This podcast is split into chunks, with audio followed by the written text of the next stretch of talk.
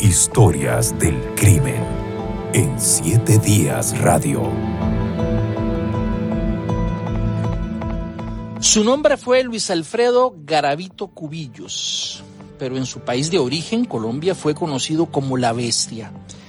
Se le señala como responsable de matar eh, aproximadamente un poco más de 150 niños, pero se sospecha que la cifra verdadera supera las 200 víctimas. Hoy en una edición especial de Historias del Crimen hablamos de un caso que ocurrió fuera de nuestras fronteras. Hablamos del caso de Luis Alfredo Garavito. Le doy la bienvenida a Rodrigo Campos Cordero, quien es sociólogo y director de la carrera de Ciencias Criminológicas de la Universidad Estatal a Distancia. Don Rodrigo, muchas gracias por acompañarnos hoy aquí en Historias del Crimen. Gracias a usted, Rodolfo, por la invitación. Como siempre, un gusto estar por acá. Un saludo también a las personas que nos siguen a través de esta, de esta interesante sección. Bien, vamos a hablar, como les decía, de un caso que ocurre fuera de nuestras fronteras. Vamos a hablar de Luis Alfredo Garavito Cubillos. Garavito murió el 12 de octubre del 2023, realmente hace poco tiempo. Murió en la cárcel, sufría de cáncer. Él fue detenido tras una larga investigación de la policía colombiana que estaba tratando de esclarecer una serie de muertes de niños la mayoría de ellos niños de la calle o en riesgo social. Él fue detenido en 1999 cuando un niño logró escapar del sitio boscoso donde Garavito lo había llevado. Un habitante de la calle que los vio y llegó a rescatar al niño, le tiró piedras al agresor y pues Garavito escapó por un rato, pero la policía logró capturarlo. Primero se identificó como Bonifacio Morera, posteriormente confesó su verdadero nombre y también confesó los crímenes. La sociedad colombiana quedó estupefacta por, por la noticia y también creo que nos pone a reflexionar mucho y parte de lo que vamos a hablar hoy, cómo, cómo una serie de crímenes de este tipo se dieron en un país y el Estado pues no le prestó la atención debida hasta que ya llegó a ser una cifra pues alarmante de víctimas. Eh, vamos a conversar y analizar, no solo vamos a hacer un recuento del caso con Rodrigo Campos, sino que vamos a hablar algunas cosas acerca de si un asesino como Garavito se forma a lo largo de su vida o si nace. Pero vamos a empezar hablando precisamente con Rodrigo que hagamos un repaso inicial de quién fue exactamente Luis Alfredo Garavito. Bien, este sujeto fue conocido en la prensa como la bestia, eh, el monstruo de Génova, y es el caso quizá más intenso, de mayor volumen, en cuanto a cantidad de víctimas confirmadas de una sola persona, de un solo asesino serial. Em, hemos tenido casos en otras latitudes, en Costa Rica han ocurrido. No todos los, em, sujetos con este trastorno límite de personalidad llegan a ser homicidas, pueden ser otra serie de cosas, em, como agresores sexuales o muy buenos en ciertas áreas que nuestra sociedad requiere para operar. Hay muchos adaptados, digamos, funcionalmente a las instituciones sociales. Mm, y en este caso se trata de, un, de un sujeto que ocasionó la, muerte de muchísimas personas, porque incluso en, enfrentamientos armados hay soldados que nunca llegan a alcanzar ese número de víctimas del, otro bando. Entonces es, un caso de estudio muy interesante porque además hay muchas horas de filmación, de grabación con él y demás.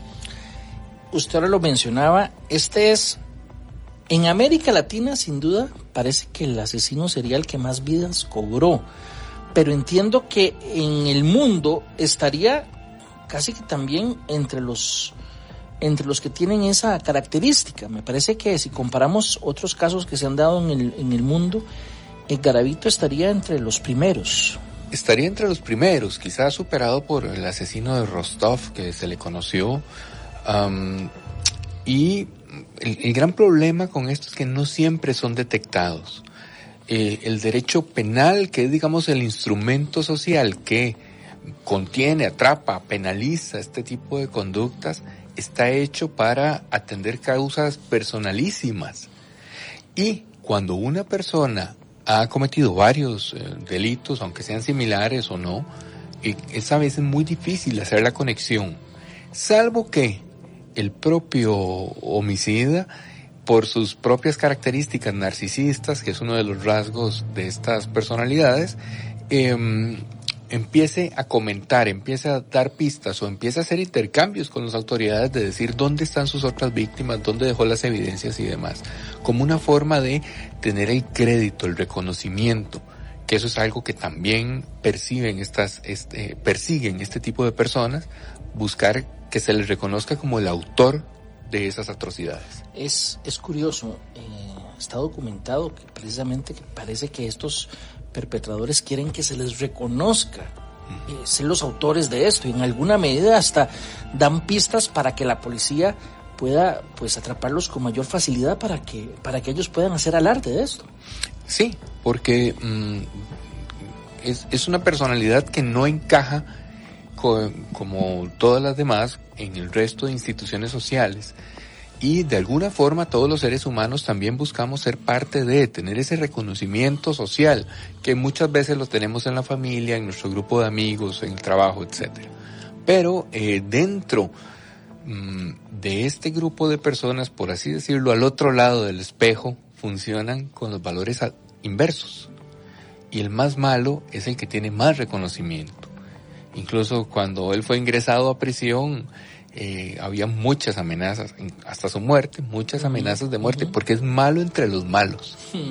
Y así es reconocido por ellos.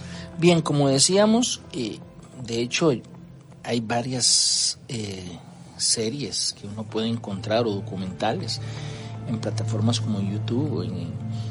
entiendo que también otras plataformas de streaming han estado presentando eh, documentales a partir de la reciente muerte que se dio de, este asesino en serie, como decíamos, aunque en alguna medida se le atribuyeron poco más de 150 víctimas, todos niños. Eh, se estima que mm, pueden ser más de 200 que él interceptaba, sobre todo niños em, que andaban en riesgo social, eh, en la calle, y que él los llevaba hasta un sitio donde los mataba. Vamos a, vamos a hablar un poquito acerca de, porque yo me encontré un trabajo que hicieron unos colegas colombianos de RCN, en donde entrevistan a Garavito. Él nació en 1957 en una localidad de Colombia llamada Génova, y él dice que fue víctima de agresión por parte de su padre, de agresión física, y también que fue víctima de abuso sexual de un amigo de su padre, precisamente. Vamos a escuchar un extracto de este, de este documental que presentó em, la televisión colombiana, donde él eh, habla con un periodista y le cuenta un poco acerca de su vida. Escuchemos este primer extracto que habla de la infancia de Garavito. La infancia eh, transcurrió mm, eh, la llamo yo muy difícil, porque yo observaba, eh, desde muy tierna infancia me he regresado a eso, a volver a, esas imágenes que son tan dolorosas, cuando mi difunto padre, eh, pues él golpeaba a mi madre, la arrastraba por el suelo. Y esto para mí era, era muy doloroso, ¿no? Observar yo muy tierno, de tres años, tengo yo las imágenes de dos, de cinco he vuelto yo. Usted sabe que cuando mi padre llegaba, yo siendo un niño, me daba miedo oírlo hablar y yo me escondía abajo de la cama. Él tenía una, una correa que nunca se me va a olvidar y esa correa con él nos pegaba duro y nosotros no podíamos, digamos, jugar ni nada, éramos totalmente, no me puede desarrollar como niño, ¿sí me entiende? Y, entonces él me gritaba muy unas palabras muy duras. Esta es la voz de Luis Alfredo Garavito en una entrevista que se llevó a cabo con un medio colombiano de televisión, RCN, Y ahí cuenta que su padre lo agredía físicamente, aunque también él cuenta que fue posteriormente víctima de abuso sexual de un amigo de su padre. Rodrigo, ¿existe alguna evidencia que, que demuestre una relación entre un agresor sexual o un asesino o un delincuente y su pasado como niño agredido o abusado sexualmente?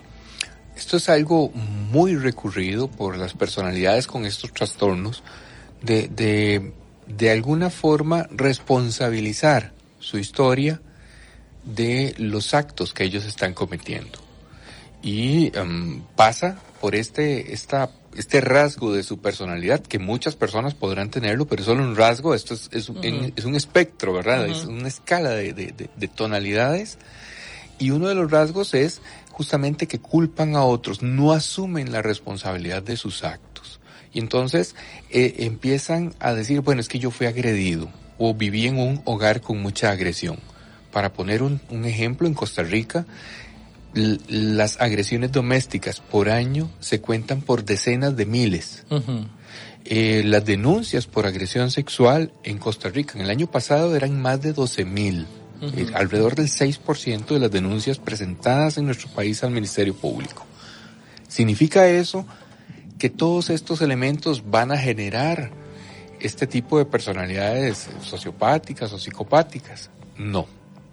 Significa que todos los que estuvieron eh, de, que tienen este tipo de trastornos de personalidad van a tuvieron ese tipo de pasado tal vez algunos estudios realizados acá nos han mostrado que alrededor de la tercera parte de las personas sentenciadas por agresor, ser agresores sexuales tuvieron ese tipo de experiencias, pero apenas la tercera parte. Es uno de los factores que puede incidir pero no es determinante. No es determinante, pero sí en alguna medida, si hay alguien inclinado, pregunto yo, inclinado a, a, a, con cierto perfil, puede disparar más ese perfil.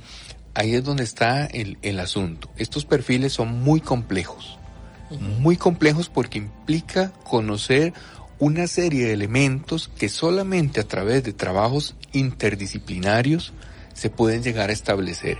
El diagnóstico de un trastorno de personalidad límite implica la participación de por lo menos psiquiatras, eh, psicología forense, criminología, sociología, trabajo social y eh, eso cuando menos. Algunos eh, estudios más recientes han demostrado en, términos de genética que también pueden existir ciertas predisposiciones, pero que no son exclusivas de, de este tipo de personas. Trastorno de personalidad límite, ese es el término correcto.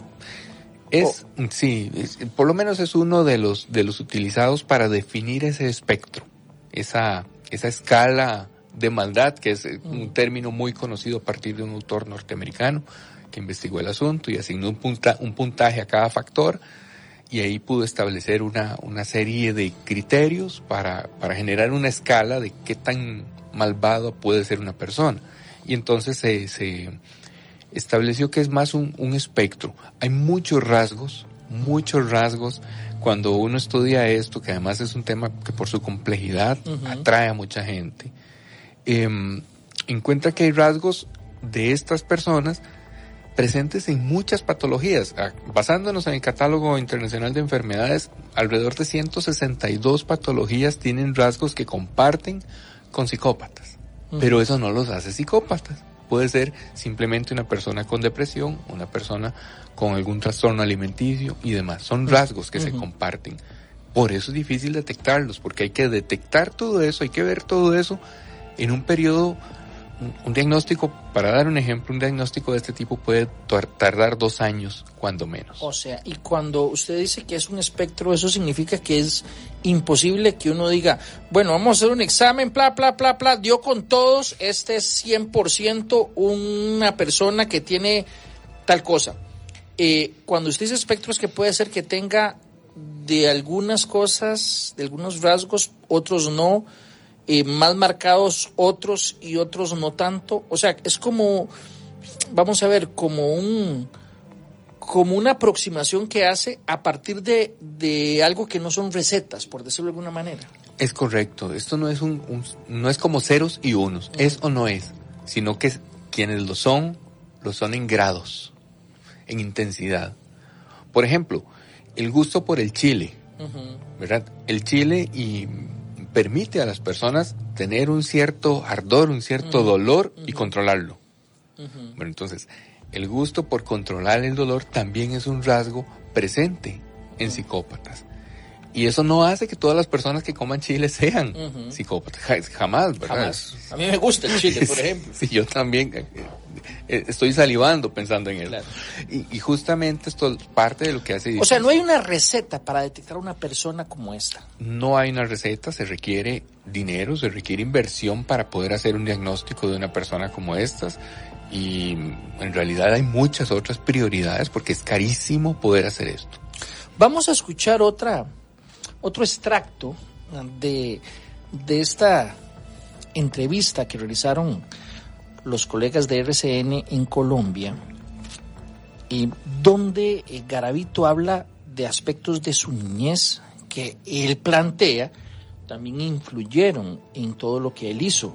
Escuchemos eh, una segunda inserción acerca de, de lo que planteaba Garavito acerca de sí mismo. Escuchemos estaba inclinado hacia los libros de esoterismo en magia negra y había leído en esos días un libro de Adolfo Hitler y de pronto se me entró la obsesión. Hitler fue una persona maltratada, fue una persona que, que en sus años de juventud su papá lo maltrató. Eso me llevó, ¿no es cierto?, como que me identificaba y que él también cuando leo yo que él a sus 15 años tuvo una relación homosexual y que él en el mismo colegio, él quería otro... Entonces como que yo me identificaba mucho con este personaje, ¿sí? Cuando yo en un libro de magia negra, que me ha traído de... Un señor de por allá me trajo, me, lo, me lo vendió, leo yo cómo se manejaba la tabla Ouija y empiezo yo a meterme en las profundidades del satanismo y yo vi en esa obsesión que tenía por poder y por dinero, que esa era como una opción muy buena. Y opté por vender el alma al diablo. Y resulta que al yo eh, hacer ese pacto, oigo una voz. En ese momento se corren las cortinas, se me para el pelo y entro en una psicosis y oí una voz que me decía que qué quería. Y yo le dije, quiero poder. Y dijo, ¿me quiere servir? Dijo, quiero servirle a usted, le vendo mi alma al diablo. Y, y así fue que yo, en octubre del año 92, estando en la ciudad de Cali, siento que algo se me posesiona y oigo una voz que me indica que me fuera para Jamundí y cometo mi primer homicidio. Gravito Rodrigo, habla de, también le echa la culpa a libros y algunas prácticas, inclusive habla, y lo escuché en otras entrevistas que él planteaba que eh, escuchaba una voz que en algún momento él, él identificó como la voz del demonio, como la voz del diablo. Eso también yo lo he escuchado en otros, en otras personas con este perfil porque al no tener esa capacidad de asumir la responsabilidad de sus actos, tiene que ser culpa de alguien más. Alguien más le proporcionó el libro, además se lo cobró, mm. eh, aprendió de eh, quien consideraba un, modelo a seguir, que era alguien más. Eh, escucha una voz que le dice qué hacer, alguien más lo hace. Él no es él, según su propio relato. Entonces, de alguna manera pueden o tienden a responsabilizar otros elementos mágicos o, no con respecto a sus acciones. Y es que em, tomar conciencia de, los actos que uno hace y asumir la responsabilidad sobre ellos implica también una capacidad empática que estos trastornos de personalidad no tienen. Y entonces, por eso siempre hay que explicarlo de alguna otra forma, porque el ser humano, sea cual sea, necesita cierto sentido, darle coherencia a su relato, y lo hacen de esta forma. Por lo que usted me está diciendo, estas personas no sienten empatía por el tercero, por alguien más. Es correcto. Para ellos, eh, los demás somos las presas en un bosque llamado sociedad y ellos son los cazadores. O sea, cuando, cuando ven, nosotros normalmente cuando vemos a alguien que está sufriendo algo, uno siente, digamos, empatía, se acerca, ¿verdad? Inclusive hasta con los mismos animales, ¿verdad? Cuando vemos que un perrito le está pasando algo, uno, pues uno busca ver cómo hace, es muy común, es, es muy humano, por decirlo de alguna manera. Usted me está diciendo que este, que este tipo de personas no siente eso. Justamente, esa, esa capacidad de poderse, porque decir empatía es como muy sencillo, pero ¿qué es lo que hacemos realmente cuando nos pasa identificamos, nos... nos ponemos en los pies de, en nuestra, en nuestro imaginario nos, nos colocamos en la situación de la otra persona, del animal, del dolor ajeno, y de alguna forma reproducimos para nuestro interior lo que podría sentir la otra persona estas, estos personajes no lo logran, no lo hacen, no tienen esas conexiones que es parte del desarrollo de la corteza prefrontal del cerebro y ellos no tienen ese tipo de conexión. Y si hacen algo malo, culpan a los demás. Ellos no son. Ellos no son. O, la, o la culpa es de otros, no de ellos. De otros, aunque haya que colocar algo mágico. Un libro, una ouija. La voz del diablo. Lo que sea. Ya hemos estado aproximándonos mucho a conocer este perfil. Pero esta pregunta me parece medular en este programa. Una persona como Garavito, Rodrigo, ¿nace así o en el transcurso de su vida se va formando como un asesino en serio, como una persona con este, con este comportamiento? Esa es quizá la principal diferencia entre un psicópata que nace así y un sociópata que se hace así. La, la, mm, el prefijo de cada una de estas palabras nos dicen que el, psicópata tiene un asunto psíquico interno de su personalidad y que eh, ya se desarrolla y aprende a vivir con eso. De alguna forma lo va explotando a lo largo de su vida y desarrollando. Y ahí lo podemos un poco distinguir por, por sus conductas que son eh, a ver, para alguien que ya tenga una condición desde nacimiento, pues al desarrollarse como adulto eh, puede adaptarse con, con, esa condición con mucha mayor facilidad a una persona que su entorno lo condiciona a algo. El sociópata, en el prefijo socio, es la sociedad la que lo encausa. uno nace y el otro se va formando. Se va formando. Y entonces estos, los sociópatas, a diferencia de los primeros, eh, van a tener más explosiones de ira, más em, em, comportamientos erráticos en algunos momentos, porque es alguien que en el camino tuvo que aprender a vivir con eso, tuvo que desarrollarse con eso. Y tomemos en cuenta que no se trata solamente del, del, del impulso por acabar con la vida de otra persona. Para ellos existe todo toda una, a veces es una satisfacción sexual la que tienen al acabar con la vida de otra persona, a veces están simbólicamente reviviendo elementos de su pasado, están logrando alcanzar sus metas, en fin, lo que pasa dentro de estas, de, cada uno de estos sujetos, eh, es propio para cada caso, ¿verdad? Pero están reviviendo y, y lo que puede ser horrible para nosotros es muy placentero para ellos. En el caso entonces, recapitulando, el psicópata nace con esa, digamos, con este comportamiento, pero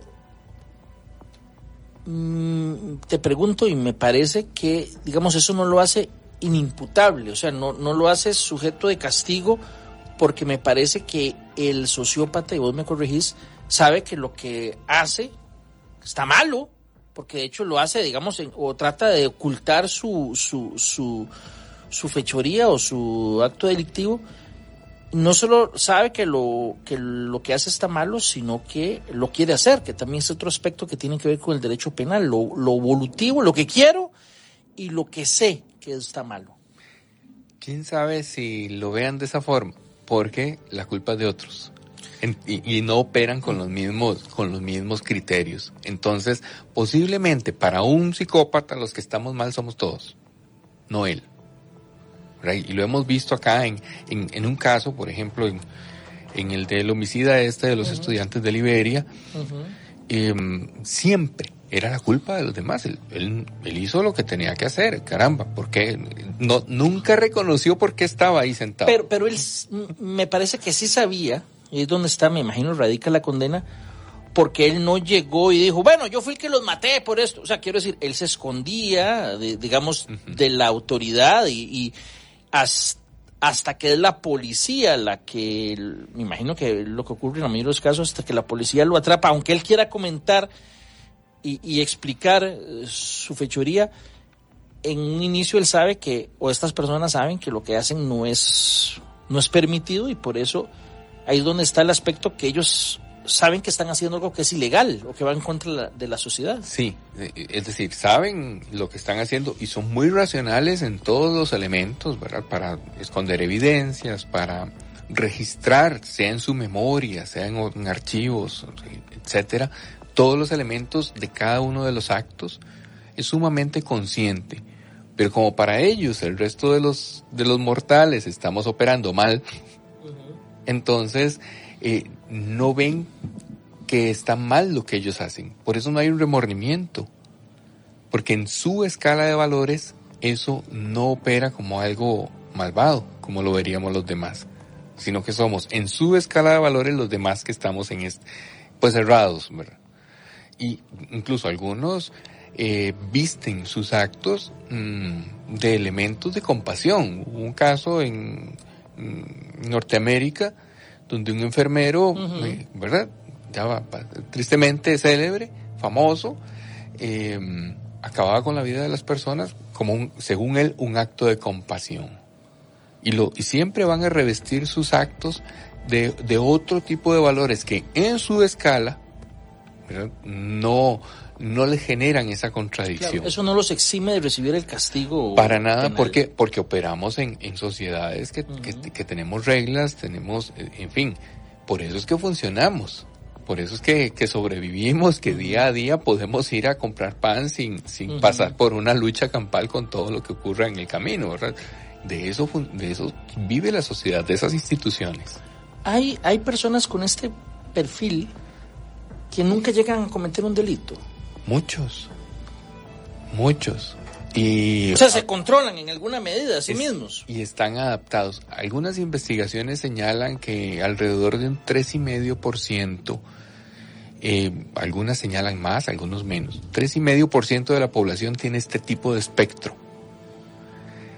Pero si usted conoce a 100 personas, que seguramente conocerá más, ahora se estará preguntando cuáles de esas 100, cuáles tres de esas 100 están con más rasgos para, para este tipo de personalidad. Bueno, eh, posiblemente estén ubicados en, a ver, hay, algunos em, trabajos que atraen más, por ejemplo en las fuerzas del orden, pero ahí el tema del uniforme tiene un elemento simbólico de mucho peso. Entonces, cuando se pone el uniforme y si le dicen apunte y dispare a este fulano, o, ojalá en, en, un, en un trabajo, en una intervención de alto riesgo, y se le dan las órdenes de terminar con la amenaza y lo hace sin ningún, sin ningún remordimiento, ¿va? Eso sí, simbólicamente al quitarse el uniforme es la fuerza del orden la que queda en la lavadora, mientras va y desarrolla su vida familiar normal, se sienta a comer, almorzar, etcétera, lo que hace todo el mundo. A mí me habían planteado alguna vez el hecho de que casi todos los estafadores eh, tienen mucho este perfil porque el estafador, caramba, eh, a veces sus víctimas son tan, tan desprotegidas, ¿verdad? y les quita algo que, caramba, es que negocien y las van embaucando y todo eso. Entonces, me han dicho que mucho del estafador tiene este perfil. Es el rasgo de la manipulación, muy presente en estas personalidades. Y la manipulación implica que yo le voy a plantear a usted un escenario tal que usted se va a imaginar en su imaginario, en su mente, con sus emociones, va a tener lo que yo le estoy implantando. Y esa es, esa es la parte de la manipulación. Y ellos lo hacen con muchísima facilidad porque mm, generalmente em, su, su, modo de vida fuera de los momentos en donde están cometiendo los delitos eh, implica que deben de manipular a alguien para mm, agenciarse las cosas mm, para vivir, para comer, para tener un espacio y demás. Y em, este rasgo de la manipulación está muy presente en, en, en, por ejemplo, en este caso que estamos hablando hoy de Luis Alfredo. Y, los periodistas lo notaban, ¿verdad? Cómo cambiaba una, una cosa de, de cuando estaban las cámaras a cuando no estaban las cámaras. Entran en personaje. Eh, Rodrigo, una persona que es condenada eh, por este hecho, al final de su pena puede reincorporarse nuevamente eh, a la sociedad, digamos, no volver a delinquir. Lo pregunto porque, vamos a ver, siempre se ha planteado que uno de los fines de la pena es resocializar, ¿verdad? Que la persona eh, cometió un delito, va a la cárcel, cumple su pena y regresa, en teoría, como una persona distinta, o por lo menos que aprendió su lección y que no va a seguir. En algunos casos puede funcionar, me parece. En estos casos puntuales, gente con este perfil, esto puede funcionar. Mm, lamentablemente la ciencia en algunos casos no ha encontrado forma de reinsertarlos. Mm, por ejemplo, los más difíciles, aparte de psicópatas, los más difíciles son agresores sexuales. Se ha probado en algunos países la castración física, la castración química, y es que el elemento está dentro de la persona. Y no necesariamente eh, con, con una disfunción eréctil puede generar que no tengan relaciones mm. dentro de su propio imaginario. Entonces lo siguen haciendo aunque tengan que recurrir a objetos como un cuchillo, que es un poco este caso. Y, y eso nos hace muy difícil. Ok, hay otro elemento importante también y es que ellos en algunas etapas de su vida sí logran engancharse a algunas personas que les dan cierta certeza, que les dan cierta congruencia y es como su cable a tierra con el resto del mundo. Eso es un contenedor importantísimo porque eh, las, por lo menos los que operan funcionalmente en la sociedad con estos trastornos tienen ese tipo de personas. Familia o seres amigos. Familia, esposa, hijos, en fin. O sea, el solitario podría tener mucho más problema en ese sentido. Sí, al igual que con muchas otras cosas. para, un, para un ser humano, para un ser humano estar desvinculado del resto tiene muchos problemas. Aún alguien normal sin este tipo de asuntos tiene más propensión al suicidio, más propensión a la depresión, etcétera, etcétera, al alcoholismo y demás. El, el estar fuera de una red social es, es eh, estar fuera de la contención. Pero con casos tan violentos, eh, esta red que le pueda servir de contención también pueden ser víctimas. Entonces el riesgo es mucho mayor y por eso es tan difícil hacerlo. Garavito contactaba a sus víctimas en la calle, como ya lo dijimos, los mataba con un cuchillo, aunque se dice que primero abusaba sexualmente de ellos.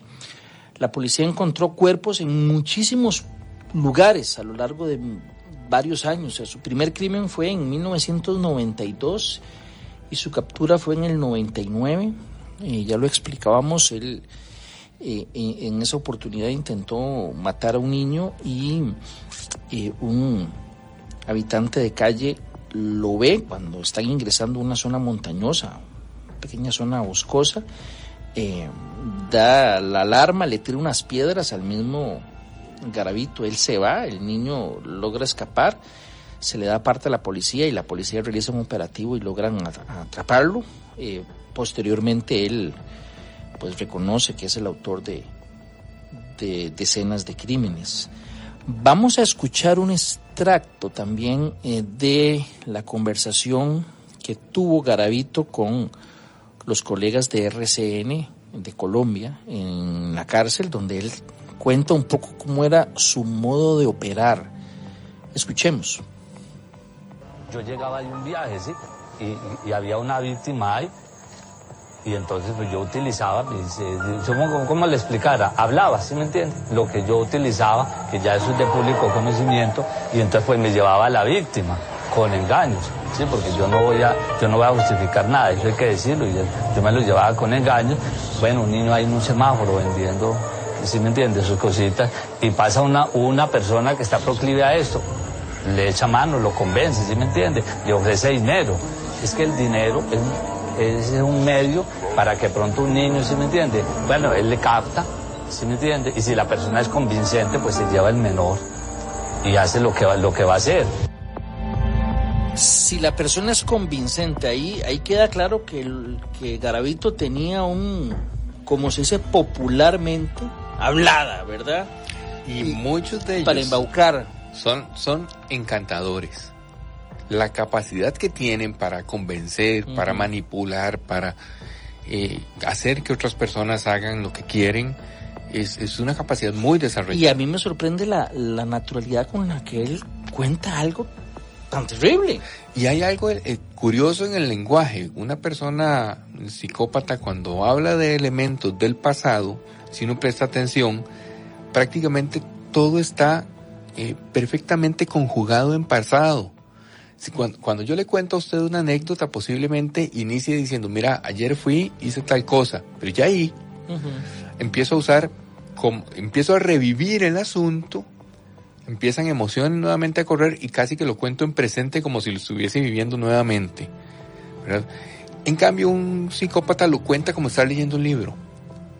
Todo eh, perfectamente, no es esa habla, ese lenguaje coloquial más fluido que tenemos los demás, sino que es como, eh, como, como una memoria muy bien redactada, porque además le dan eh, su propia perspectiva a cada hecho. Entonces, estos estudios se han hecho más que todo en Australia, pero eh, sí se ha demostrado cómo el, la forma de comunicarse de este espectro de personalidad es diferente cuando refieren a elementos del pasado, porque es tal cual si lo estuviésemos leyendo. Historias del crimen. Eso fue agredirme más, agredirme más, ya me quitó la camisa, ya, ya me hizo quitar, me hizo bajar, no, prácticamente no me quitó los pantalones, todos no, sino me los hizo bajar bien hasta abajo. Comenzó a golpearme, comenzó a morderme, me mordía todas las partes del cuerpo, del cuerpo me babía por todas partes. Me, inclusive que me llegó hasta a morder el pene. Yo lloraba, me lloraba y yo trataba de gritar y él me decía que no gritara. Me decía, no haga bulla, si no lo mato aquí. Yo con ese miedo y ya me cogió él y me volteó boca abajo para hacerme, pues, para violarme carnalmente. Entonces cuando él me volteó, pero yo ya estaba reventado, yo estaba ya los ojos hinchados, todo por dentro, los labios todo reventado. Entonces cuando él vio que yo me iba a zafar, él cogió el cuchillo y me dijo, ah, se va a volar. Y fue tanta, se a volar. Con el cuchillo me metió unas puñaladas por acá. Metió como seis, siete puñaladas por aquí del pie de la nalga. Esta era la voz de un sobreviviente al ataque de Garavito, también entrevistado por los colegas de RCN de Colombia. Él cuenta un poco precisamente cómo era el actuar de, de este asesino en serie. En la parte final del programa, Rodrigo, nos quedan apenas un par de minutos. Ahora yo hacía el comentario que prácticamente todos los menores que fueron víctimas de este hombre eran menores en riesgo social, andaba en la calle vendiendo eh, cosas. Esto ocurre, digamos, con mucha frecuencia en muchos países de, de América Latina. En Costa Rica, por fortuna, no tanto.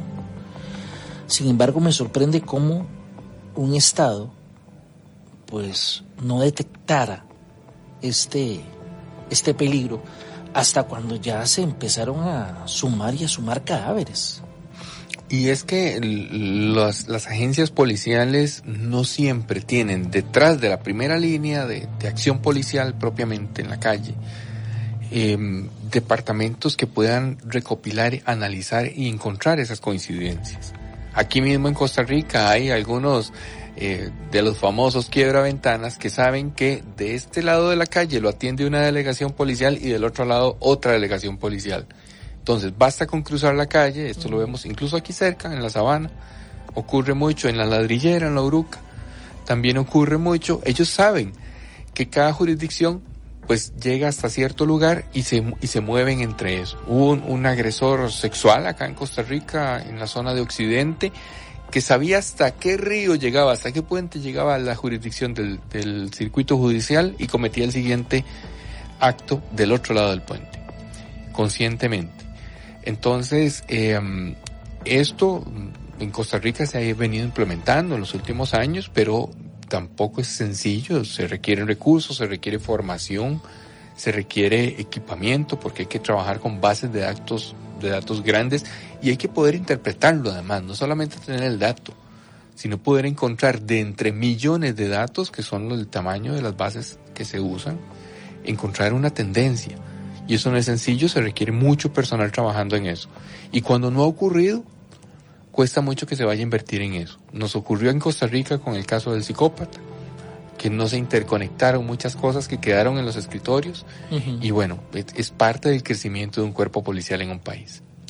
Rodrigo, le agradezco mucho que nos acompañara hoy en Historias del Crimen para analizar este caso internacional em, que realmente, como les decía, no solo a Colombia, sino a todo el mundo impactó y que em, como parte del estudio de este tipo de fenómenos es importante en ocasiones repasarlos para comprender qué hay detrás de este tipo de hechos.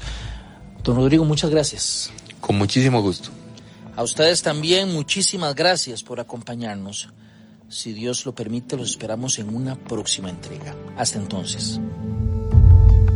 Historias del crimen en siete días radio.